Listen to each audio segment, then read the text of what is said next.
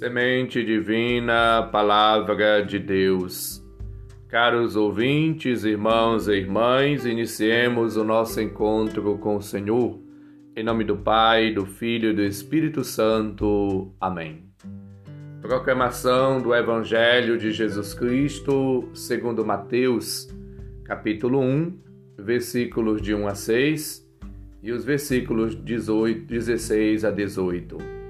Glória a vós, Senhor.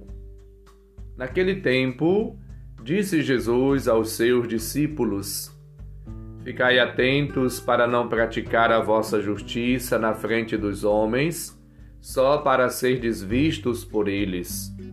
Caso contrário, não recebereis a recompensa do vosso Pai que está nos céus. Por isso, quando deres esmola, não toques a trombeta diante de ti, como fazem os hipócritas nas sinagogas e nas ruas, para serem elogiados pelos homens. Em verdade vos digo, eles já receberam a sua recompensa. Ao contrário, quando deres esmola, que a tua mão esquerda não saiba o que faz a tua mão direita, de modo que a tua esmola fique oculto e o teu Pai, que vê o que está oculto, te dará a recompensa. Quando orardes, não sejais como os hipócritas, que gostam de rezar em pé nas sinagogas e nas esquinas das praças, para serem vistos pelos homens. Em verdade vos digo, eles já receberam a sua recompensa. Ao contrário, quando tu orares, entra no teu quarto, fecha a porta e reza ao teu pai que está oculto. E o teu pai que vê o que está escondido te dará a recompensa.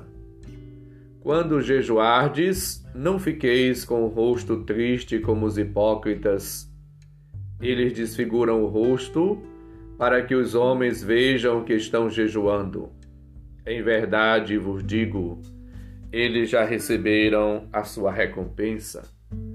Tu, porém, quando jejuares, perfuma a cabeça e lava o rosto, para que os homens não vejam que estás jejuando, mas somente teu Pai que está oculto.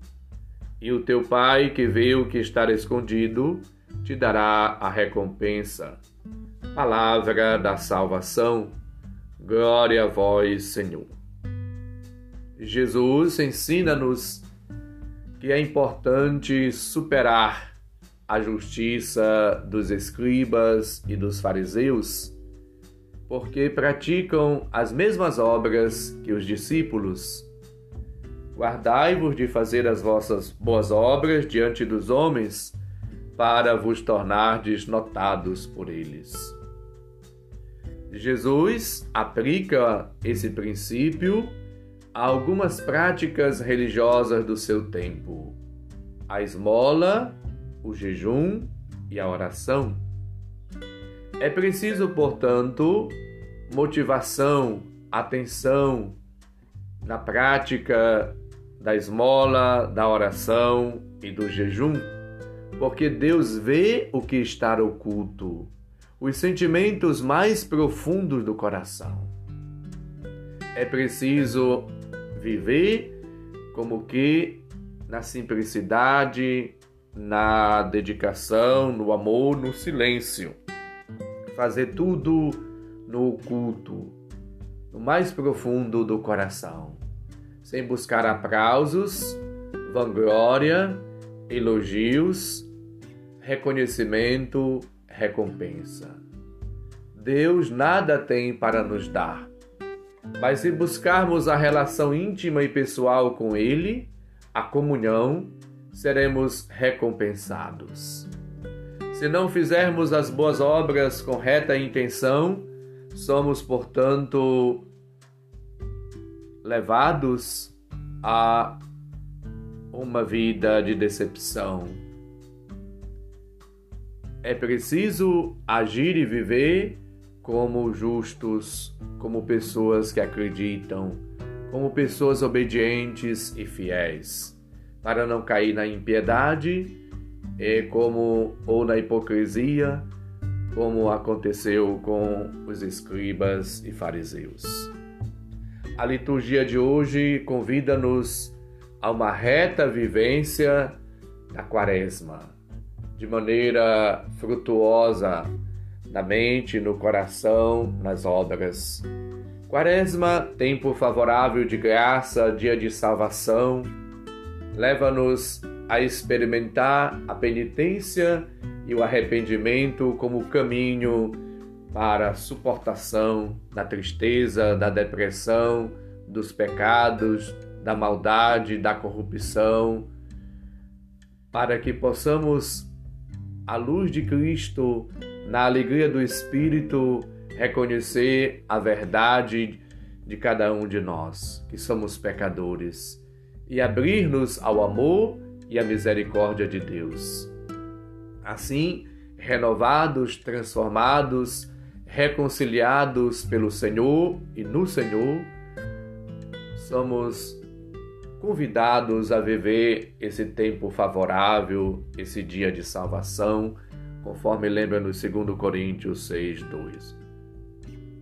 Jesus, no Evangelho, mostra-nos qual deve ser a nossa atitude quando praticamos as obras de penitência, tais como a esmola, a oração, o jejum, e insiste na retidão interior garantida pela intimidade com o Pai. A orientação que Jesus dá é fruto da experiência pessoal que ele vive com o Pai. Fazer o bem porque é bem e porque Deus é bem e nos dar a oportunidade de vivermos em intimidade e solidariedade com Ele para o bem dos nossos irmãos e irmãs. Cheios de Deus, repletos de Deus, vivendo na Sua presença, na alegria do Espírito, somos chamados a irradiar o amor, a misericórdia, a bondade de Deus a todas as pessoas pela prática da caridade. Converter-se ao Evangelho, mais do que converter-se a um livro, é converter-se a Jesus Cristo. Verdadeiro homem, verdadeiro Deus. Uma conversão da mente, uma conversão do coração, uma conversão das atitudes, uma conversão total, plena. Vivendo uma vida nova, irradiando o amor de Cristo na busca da santidade.